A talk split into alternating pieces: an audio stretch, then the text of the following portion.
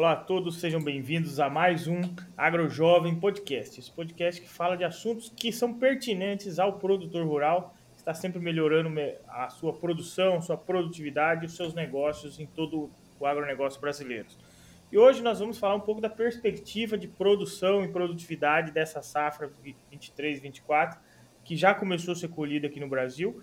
E para entender um pouquinho mais da, dessa perspectiva, Trouxemos aqui um especialista que é o Pedro Ronzani, ele que é engenheiro agrônomo formado pela Exal, que também é mestre em solos e nutrição de plantas, trabalhou em grandes empresas do agro e hoje ele está representando aqui a Erf Daily, né? A Daily Agro, né? Que faz aí na América Latina um trabalho de, de monitoramento e geoprocessamento de lavouras durante toda a safra. Ele vai contar um pouquinho para nós como é que funciona a empresa, mas principalmente os números aí que o produtor tanto quer saber de como é que está a perspectiva do cenário de produção e produtividade da safra de soja aí. Seja bem-vindo, Pedro, ao AgroJovem Podcast. Muito obrigado, Lucas, pela oportunidade. Acho que temos bastante assunto interessante para conversar. Legal, legal. É, Pedro, conta um pouquinho para nós como que funciona a Earth Daily hoje, qual o papel dela nessa perspectiva e levantamento de safra hoje, como que isso é feito, só para nós entender. Não, perfeito. Então, Lucas, vou assim contar um pouquinho de história aqui, né, que eu acho que, que sempre vale a pena, né? Então, a Earthdale, ela, a gente chamava Geocis até um pouco, até uns dois anos atrás. A empresa nasceu a, a, em 87. Ela foi fundada lá no, no, sul da França e hoje a sede fica nos Estados Unidos. A gente passou por uma série aí, né, de, de expansões que levaram nossa estrutura mais aqui para o sentido das Américas, né? É, mas assim, quando a gente fala que, que a empresa ela nasceu em 87, eu sempre gosto de contar um pouquinho a história do, do sensoriamento remoto, né? Então, uh, alguns pontos muito, muito interessantes, né? Teve um episódio na época da, da Guerra Fria ainda, né? De, basicamente de omissão e, e uh, fraude, digamos assim, né? Em números de, de estimativa de, de safra feito pela, pela União Soviética na época, né?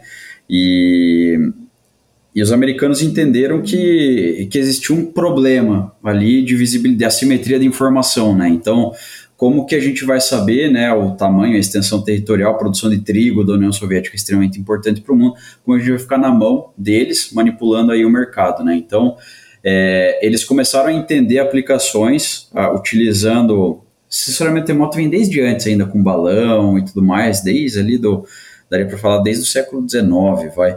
Mas quando a gente pensa né, num grande episódio que motivou um pouco do desenvolvimento dos, dos satélites, e eu já vou linkar aqui né, com o que eu estou falando, é, eu diria que esse daí foi um divisor de águas, onde o, o, o governo americano entendeu a necessidade de começar o monitoramento sistemático e aí entra o satélite, né? Porque o satélite ele tem, tem uma grande vantagem, que é a escala. Ele consegue cobrir o planeta inteiro ele não é algo local, né, como um drone, por exemplo, né, que tem sido cada vez mais utilizado, que ele vai ter suas vantagens inúmeras, mas vai ter algumas limitações também, principalmente essa questão da escala, né? Então, assim, quando, quando o pessoal começou a perceber nessa aplicação, eles desenvolveram esse programa de monitoramento, né, de, de safras.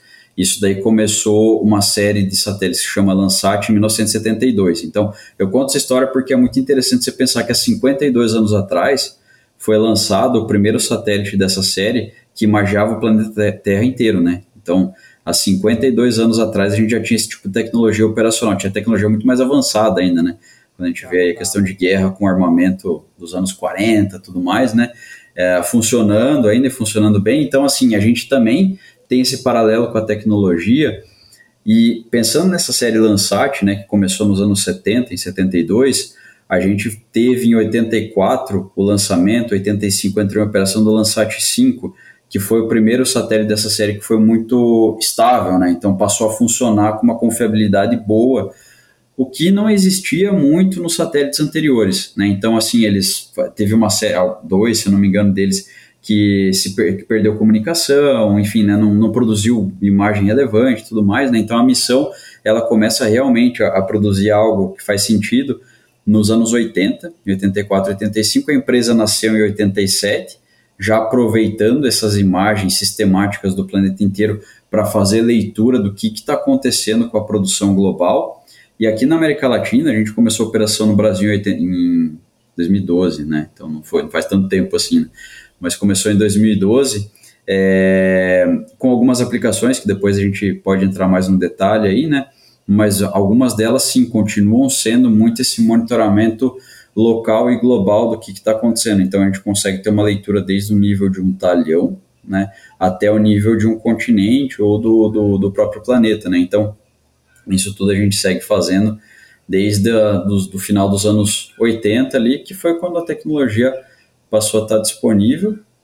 Uh, um ponto, só para não me alongar muito, né, mas um ponto que também é interessante disso daí tudo é que esses satélites, essas imagens, elas não eram abertas, né, da série Landsat, elas tinham um custo, né, para serem é um programa americano, então é de interesse nacional para eles, né, assim como a gente tem missão espacial no Brasil, né, para defender nosso interesse nacional, eles tinham interesse deles e não eram imagens gratuitas. Quem começou a, a, cultura de você ter imagem de satélite gratuita, distribuída, operacional, muito produtor hoje usa mapa de, de aplicação de, baseado né, em, em, em, imagem de satélite, porque o INPE, né, que é um instituto brasileiro, Instituto Nacional de Pesquisas Espaciais, ele fez um acordo lá atrás com, com a NASA e o Serviço Geológico dos Estados Unidos para adquirir imagens e ter direito de repassar elas. Então ele fez um, um contrato com um livre direito de uso né, da, das imagens e começou uma distribuição. Então, assim, muito usuário começou a utilizar essas imagens e, e isso daí culminou a, a, numa distribuição mais ampla, né, e a, e a gratuidade, digamos assim, a universalização dessa informação para todo mundo. Então, assim, o, o, Brasil tem um, tem um pedacinho dessa história também muito importante, que foi exatamente essa, essa universalização do conhecimento, né. Mas enfim, me alonguei muito aqui, mas. É, e você comentou, né, que aí há mais de 50 anos foi lançado um dos primeiros satélites com essa finalidade já. Uhum. E nós temos perspectivas aí, andei também dando uma estudada, de sair uma nova constelação aí para auxiliar, principalmente o agro, né? Agora. Vocês têm, têm alguma notícia relacionada a isso? É, a, a Earth dele, a gente mudou de nome, né, de Geosys para Earth dele justamente por conta da Earth dele, quer dizer terra todos os dias, alguma coisa assim, né? Então, a gente vai passar a distribuir diariamente, né, a coletar e distribuir diariamente imagem de satélite do planeta inteiro. Uh, então, a Earth Daily mesmo que vai fazer isso, né? A gente começou esse projeto em 2016 uh, ah, e agora esse ano a gente faz o lançamento, né? Vão ser 10 satélites, 10 satélites grandes que vão recobrir todo o planeta, então o Brasil vai ser coberto todos os dias, uh, sistematicamente, com um nível de qualidade que a gente não tem nenhum tipo de imagem hoje, né? Então, isso tudo está tá disponível, vai, vai estar disponível ainda esse ano, né? Comercialmente, provavelmente a partir do começo de 2025. Uh, então, essa constelação que vai se chamar Earth Daily Constellation, né? Então, a constelação da Earth Daily, ela, ela começa a operar agora e ela foi desenhada, né? Então, remontando a história, né?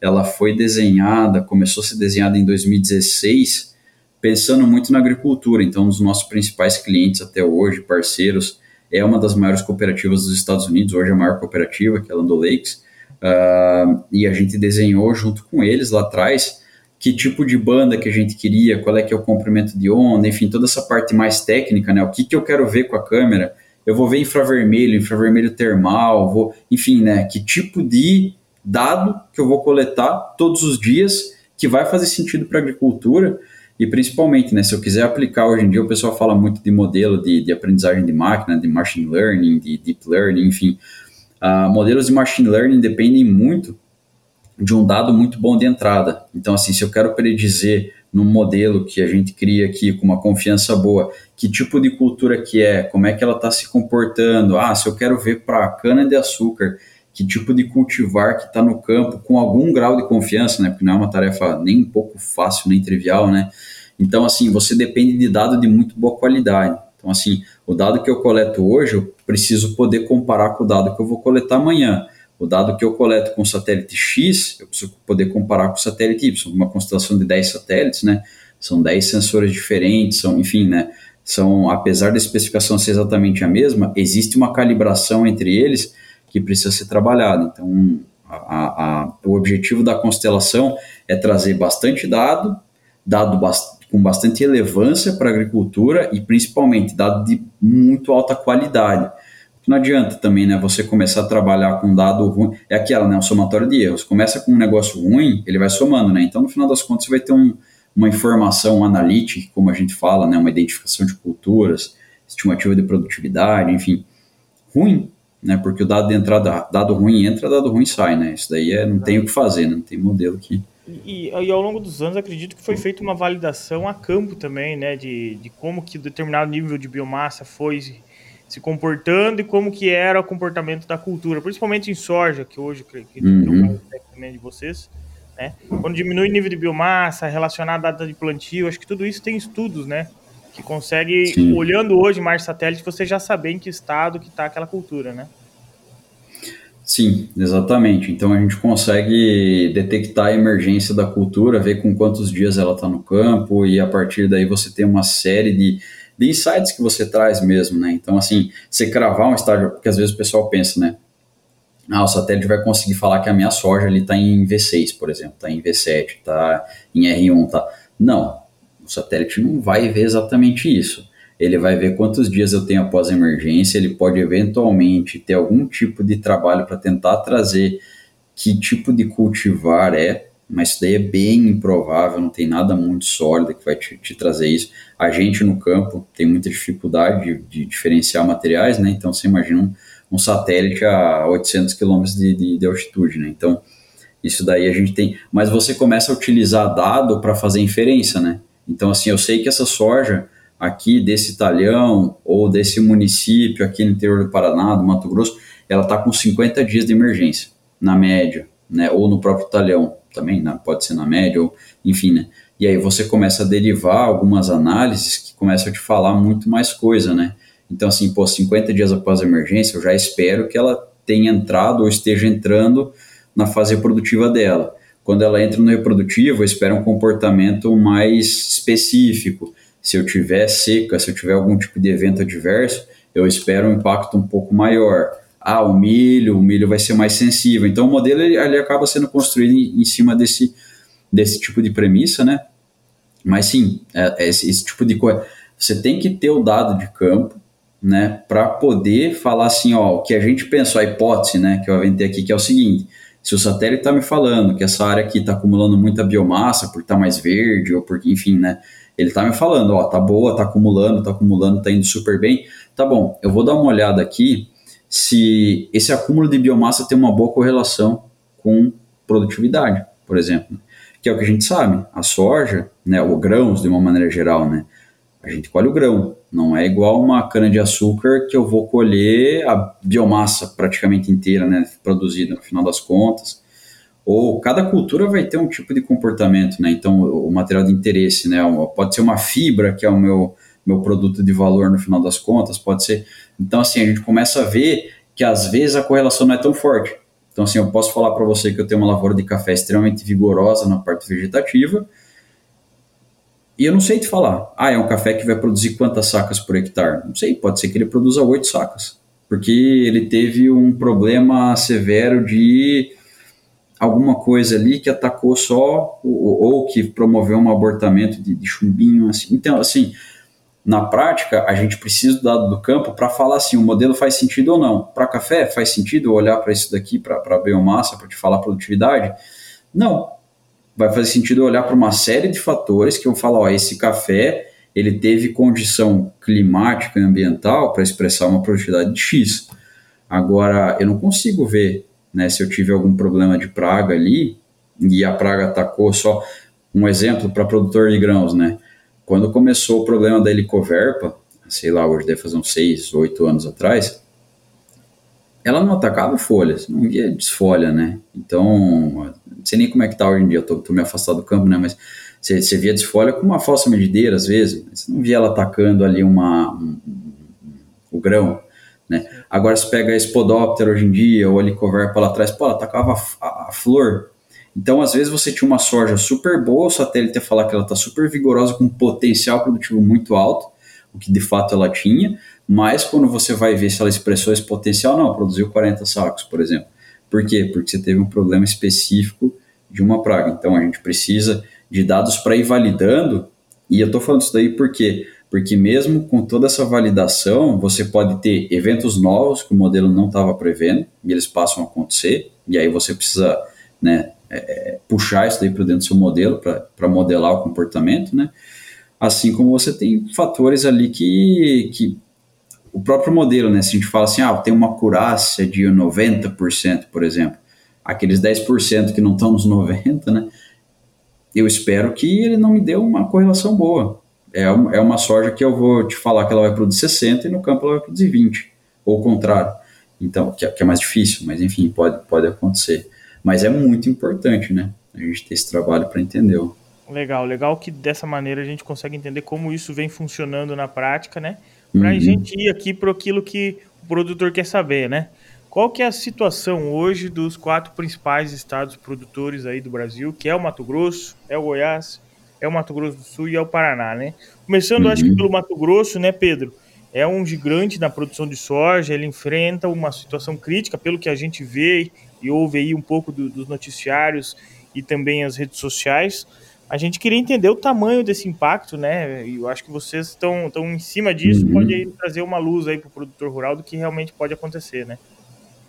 Não, perfeito. É, acho que é uma excelente pergunta e casa bem com o que a gente está vendo no campo hoje, né? Então, assim, né, ano de El Ninho era um ano esperado de comportamentos diferentes, vai, né, em algumas regiões do Brasil. Então, por exemplo, eu fico no interior de São Paulo aqui, esperado temperatura mais elevada. A gente teve duas, três ondas de calor pesadas aqui, né? Ficou, ficou muito quente, né? Bateu o recorde de calor. Agora, Mato Grosso geralmente é um estado que ele é estável, né? Você tem laninha dando seca braba no sul, na Argentina, que é o que a gente viu nos últimos anos. Você tem El Ninho dando uma, um volume de chuvas acima da média também no sul mas no Mato Grosso é difícil você ver né, algum impacto. Nesse ano a gente viu um impacto mais significativo, principalmente na umidade do solo. Isso daí casado com algumas regiões que adiantaram um pouco o plantio em relação a, a, ao histórico, né? Então, que, que, é uma tendência, de novo, né? A gente vê materiais mais precoces plantados mais cedo para liberar uma janela de, de plantio de safrinha melhor, principalmente em área de algodão, né? Que o pessoal trabalha muito com material bem precoce, plantio muito cedo é, esses materiais acabam tendendo a ser mais sensíveis, né, à condição adversa. E aí a gente acabou meio que tendo uma, eu não vou falar que foi uma tempestade perfeita, porque isso daí não, não foi. Uma, o estado ele vai produzir bem ainda, mas ele vai ficar bem aquém do potencial dele. De novo aquela história, né, do potencial versus que a gente vê no campo. Então hoje, por exemplo, Mato Grosso, a gente fala aí de uma, de uma redução de produtividade, não de produção, de mais ou menos 15% em relação ao que a gente esperava. Né? Então, a gente espera sempre uma tendência de alta, né, que é uma tendência baseada no histórico né, do, do de cada região que a gente analisa. Né? Então, vou ter uma tendência Brasil, vou ter uma tendência fazer um recorte para o Mato Grosso, vou ter uma tendência Mato Grosso. Quero fazer um recorte 163 para e Sul, Vale do Araguaia, por exemplo, né? dividir o Mato Grosso em quatro grandes regiões ali, consigo ter esse recorte também e ter uma ideia do que está acontecendo. Parecis, por exemplo, né, região que tradicionalmente produz muito bem, é muito estável, chove muito, às vezes até demais, né? É, esse ano a gente viu que foi prejudicada, né, por uma por uma falta de, de umidade no solo, é, relatos aí de replantio ou de áreas que o pessoal resolveu é, adiantar o algodão, né, então a soja morreu cedo. Então assim a gente espera, por exemplo, Mato Grosso esse comportamento. Quando a gente olha para outros estados, né, é, Paraná, Mato Grosso do Sul e Goiás vão seguindo uma tendência mais ou menos parecida.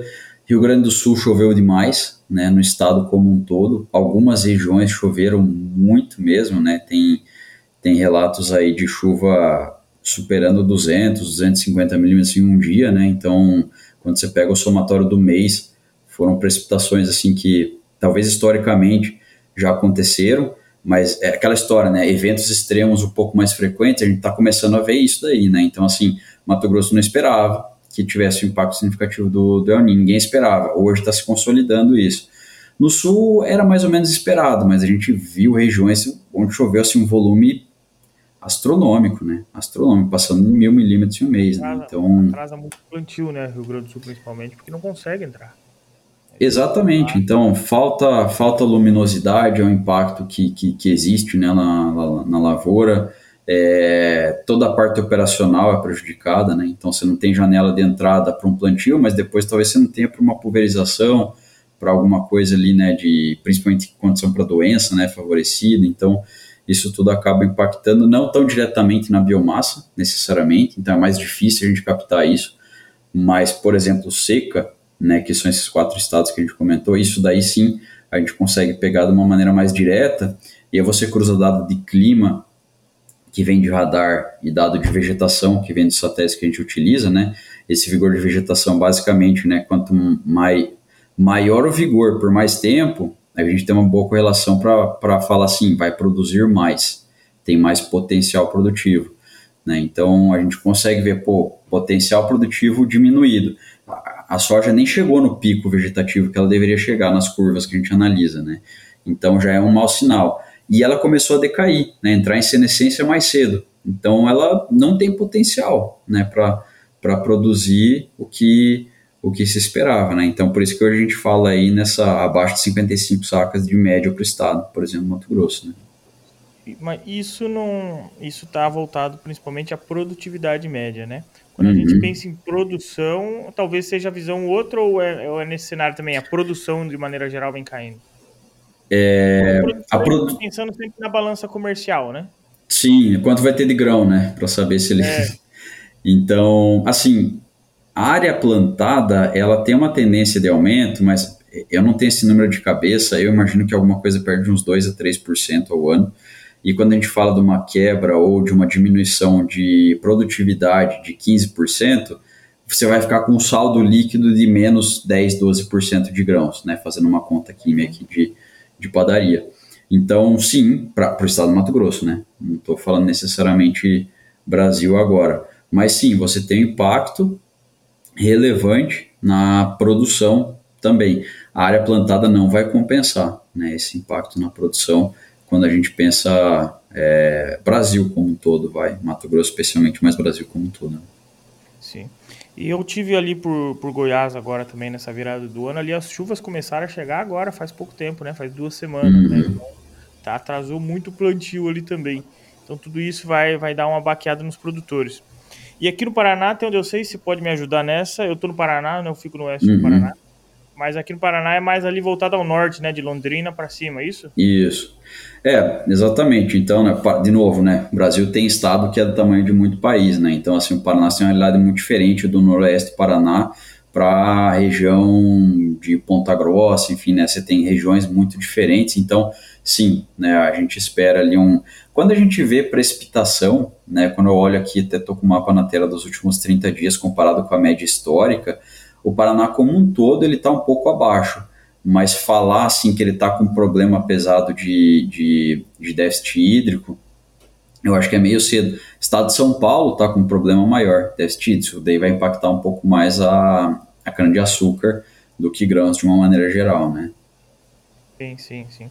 Então, e outra, quando a gente pensa num cenário mais global também, a Argentina veio compensando aí produtividade, né? Que ano passado eles deram uma quebra, deu laninha lá, eles quebraram esse ano. Acho que já, se eu não me engano, então, talvez se você tivesse o número, ele praticamente dobrou, né? A produção uhum. O produtor que ele está sempre pensando na, na, balança comercial, isso aí vai dar um impacto né, grande também. É, na prática a Argentina vai compensar o, o, estado do Mato Grosso quase, né? Então, assim, ela, ela é um grande produtor, eu acho que é o terceiro maior produtor de soja do mundo hoje, então você imagina o terceiro maior produtor de soja dobrando a produção. Então, assim, né, para pensando ali, a gente não trabalha com formação de preço, então assim é totalmente leigo, né? O que o que eu falo aqui, mas você tem uma quebra no Brasil, sim, mas quando você pega balança oferta e demanda global, é, a tendência é você não ter um impacto tão significativo para você ter uma expectativa de um aumento muito grande de, de preço global, né? Então, difícil a gente é tudo muito especulativo. Né? Você, tem, você tem outros fatores, né? a gente vê ali a, a questão da, das importações da China. Né? A China tem um plano.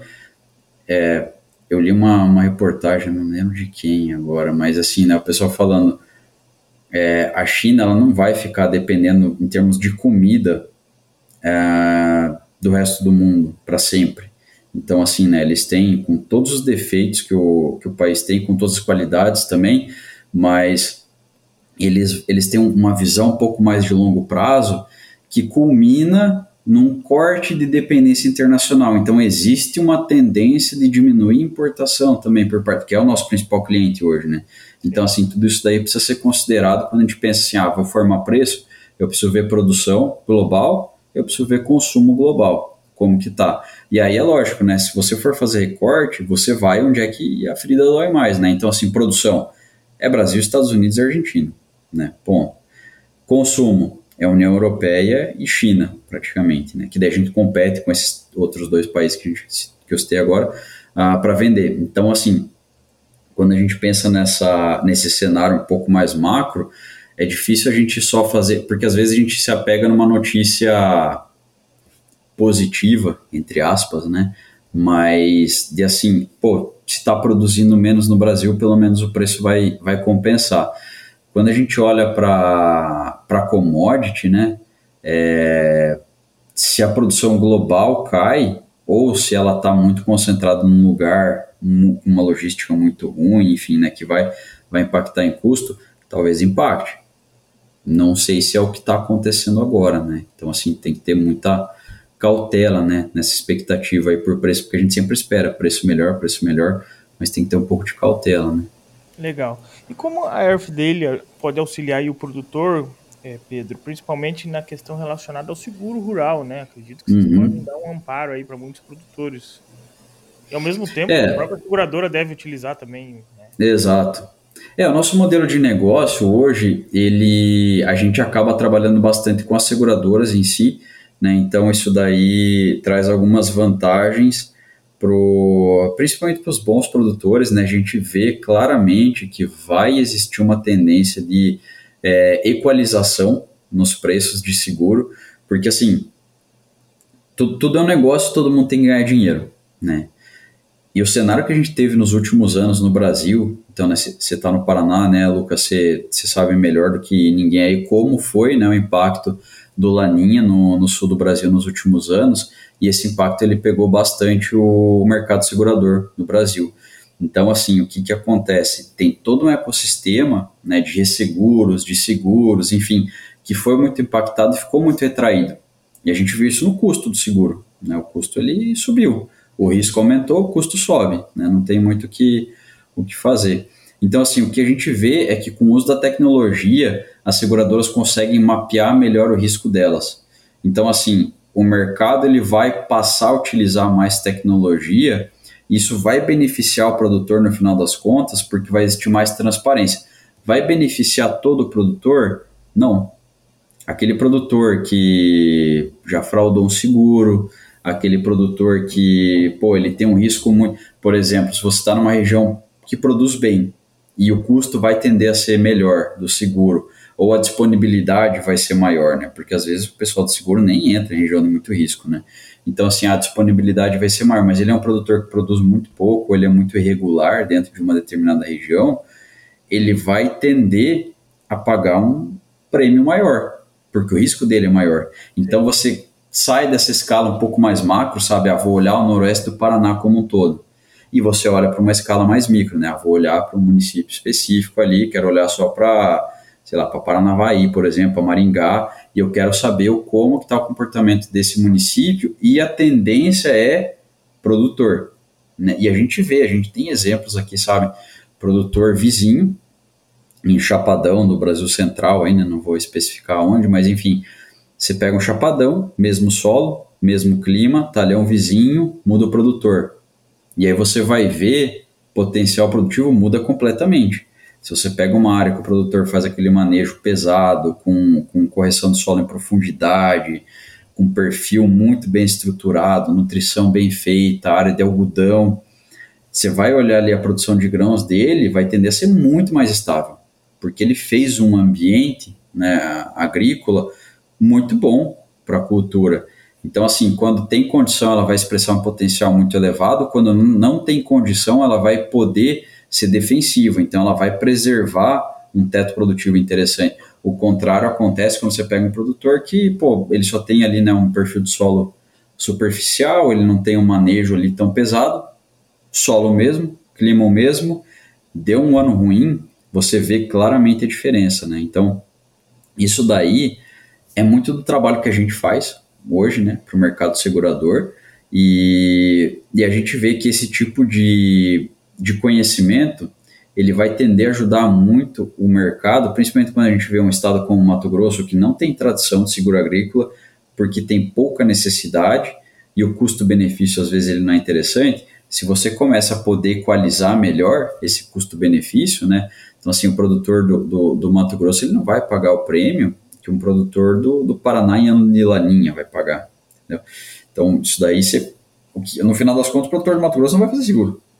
Sim, sim. Então, o que acontece democratiza né, um pouco mais aí o acesso. E eu vi que vocês têm também um mapa de pontuação de risco de produtividade, né? Que vocês vão estudando vários uhum. anos o que vai acontecendo. E em algumas áreas ele tem uma oscilação maior de produtividade. Isso aí tende a interferir também, né? Uhum. Principalmente em preço de seguro, assim, o que eu achei bem interessante isso daí. Porque Sim. às vezes o produtor acha que, ah, mas de onde que o pessoal sabe né, o que, que aconteceu aqui? Ele vai olhando a oscilação ao longo de vários anos, como que aconteceu na lavoura sua, e isso traz resultados, né? E inclusive, aqui, Pedro, eu tô numa região aqui palotina que do rio Piquiri para lá é tudo areia, né? Uhum. É outro cenário de agricultura, sabe? Então, assim, lá é outro, outro zoneamento, inclusive, né? Data uhum. vai trabalhando diferente. Não, não, muito bom entender um pouquinho de como funciona. E quais outros trabalhos que a RFD trabalha hoje para o produtor entender e quais tipos de clientes uhum. vocês atendem hoje? Seguradoras é um deles, né, Pedro? Sim. É, hoje todo mercado que trabalha com tecnologia financeira é, é, é um mercado que acaba utilizando os nossos dados, né? Então, a gente fala tecnologia financeira pode ser desde um banco, de uma startup que está tá trabalhando com crédito aí no campo, é, seguradora, né? Trabalha, querendo ou não, né, no mercado financeiro dentro do, do, do agro. Aí a gente tem algumas outras atuações em outros mercados. Então, assim, ah, eu quero trabalhar com monitoramento mais específico para o mercado florestal, por exemplo. A gente consegue ter. Quero saber que tipo de espécie está plantada, a data de, de, de plantio. É, isso daí a gente consegue fazer para os nossos clientes de uma maneira geral. Daí eu estou falando analytics mais. É, quando, quando, eu falo analíticos, né, assim, é, é são respostas, né?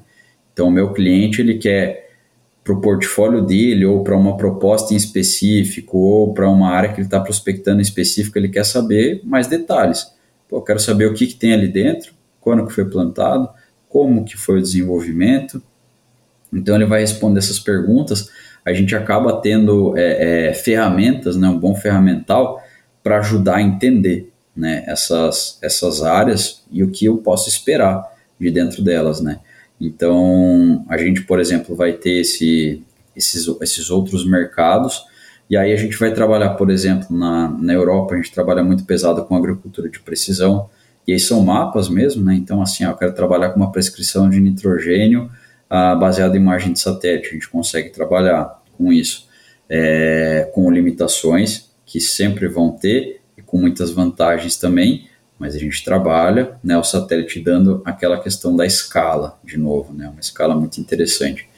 Então, esses são alguns mercados que a gente trabalha. Estados Unidos a gente tem, tem uma atuação forte com mercado de cooperativas e governo, por exemplo.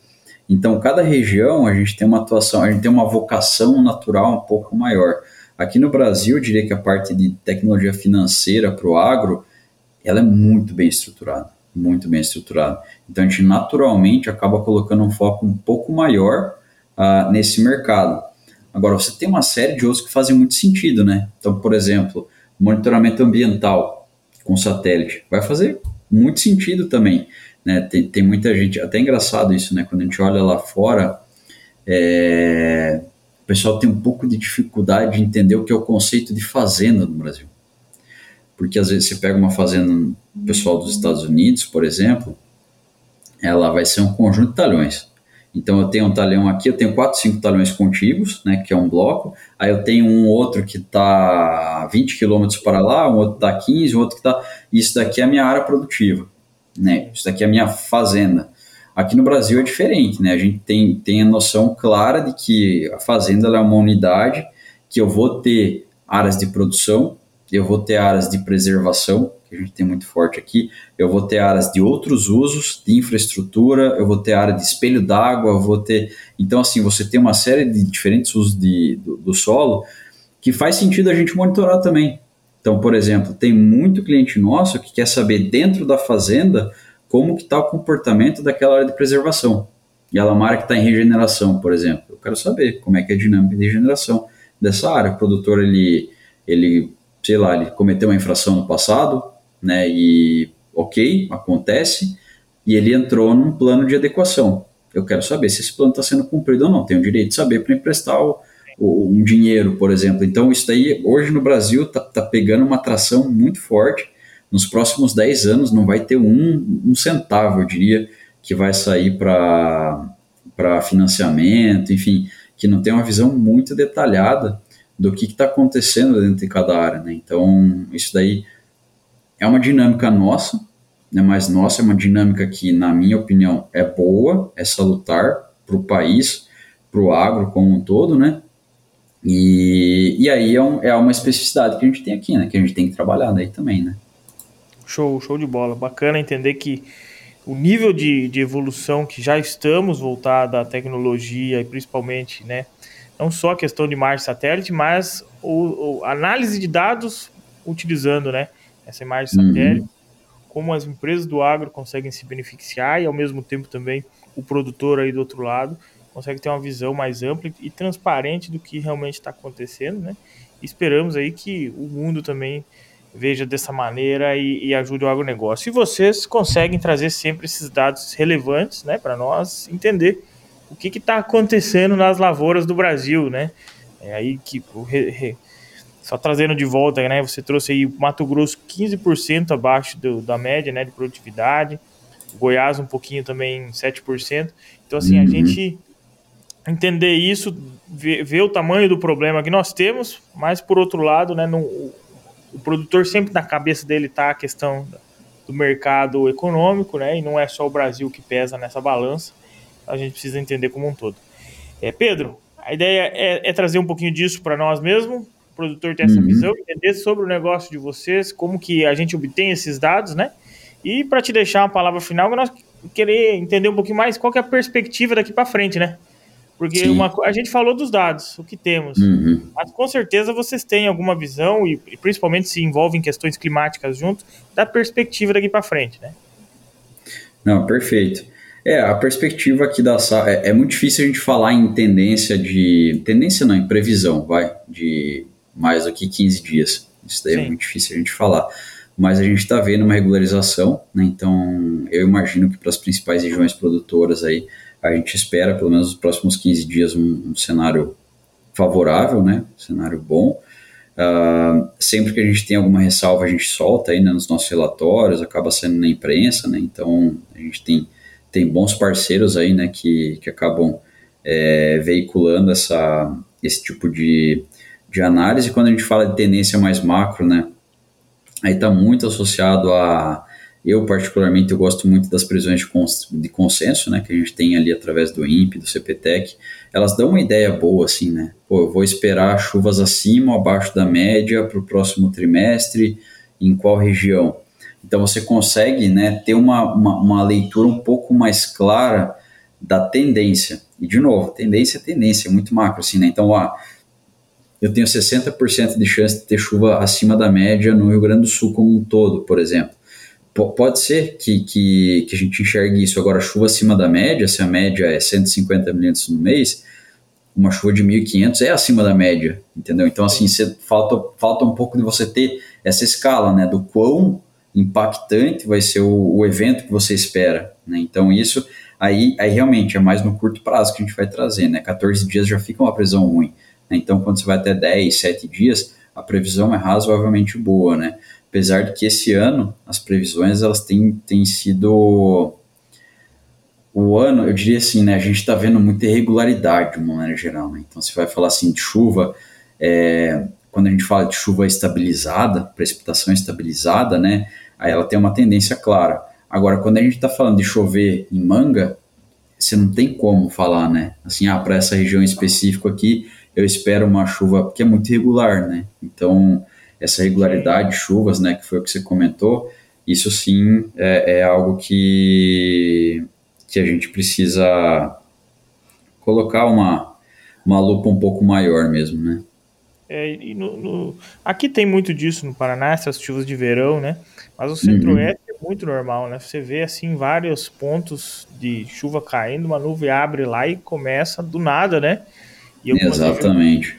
Um pouco da, da altitude aí com a pressão atmosférica influencia, mas não tem um padrão ainda bem, bem estabelecido, né? Você olha e começa a descer chuva, e é chuva, assim, é coisa de 40 é. milímetros em, em, pouco tempo, né? Uma chuva é. boa pra quem ganha, o sorteio, né? É, exatamente isso, né? Sortudo de quem, de quem recebeu ali, foi, foi contemplado com a. É, aqui no chuva. Paraná tem isso, agora voltou chuva, tá algum. Tá uns, uma semana aí que tá chovendo bem, tá legal. Mas eu estive lá no centro-oeste, lá, assim, em algumas regiões quente, quente, quente, nada de chuva. E você olhava no horizonte, vários pontos caindo. Isso que se pegar a estrada, às vezes você passava no meio de uma nuvem e começava a pegar uma chuva, assim, do nada. Exato. Dava 10 minutos e acabava. É bem, bem assim mesmo. Pedro, era isso. A ideia é trazer um pouco de informação ao produtor rural para que ele possa tomar melhores decisões. E aos produtores que estão aqui conosco, né, e precisam se organizar com a questão climática, saiba que nós temos um parceiro que é a Bioweather, que fabrica estações meteorológicas, né? Consegue medir pelo seu celular, né? velocidade do vento, o clima, o quanto que choveu, a umidade, né? É, pressão atmosférica, é, é, ponto de orvalho, entre outros fatores. Ela conecta diretamente via wireless ou via 4G em alguns locais que tem essa, essa demanda. E você vê os dados diretamente no seu aplicativo aqui. E outra vantagem, ela consegue integrar né, diretamente na plataforma de gestão agronômica do e-produtor para ver esses dados ao longo da safra também, em loco, né? O que realmente aconteceu na fazenda. Então, para quem quiser saber mais, vamos deixar um link na descrição. E o QR Code hoje aqui é da Bioweather. Beleza? Pedro, muito obrigado. Prazer tê-lo aqui conosco. Espero vir mais vezes com essas conversas aqui que tendem a trazer informação ao produtor rural e para mim, principalmente, é sempre um grande aprendizado. Obrigado, Pedro. Grande abraço. Obrigado, Lucas. Até mais. Um abraço. pessoal.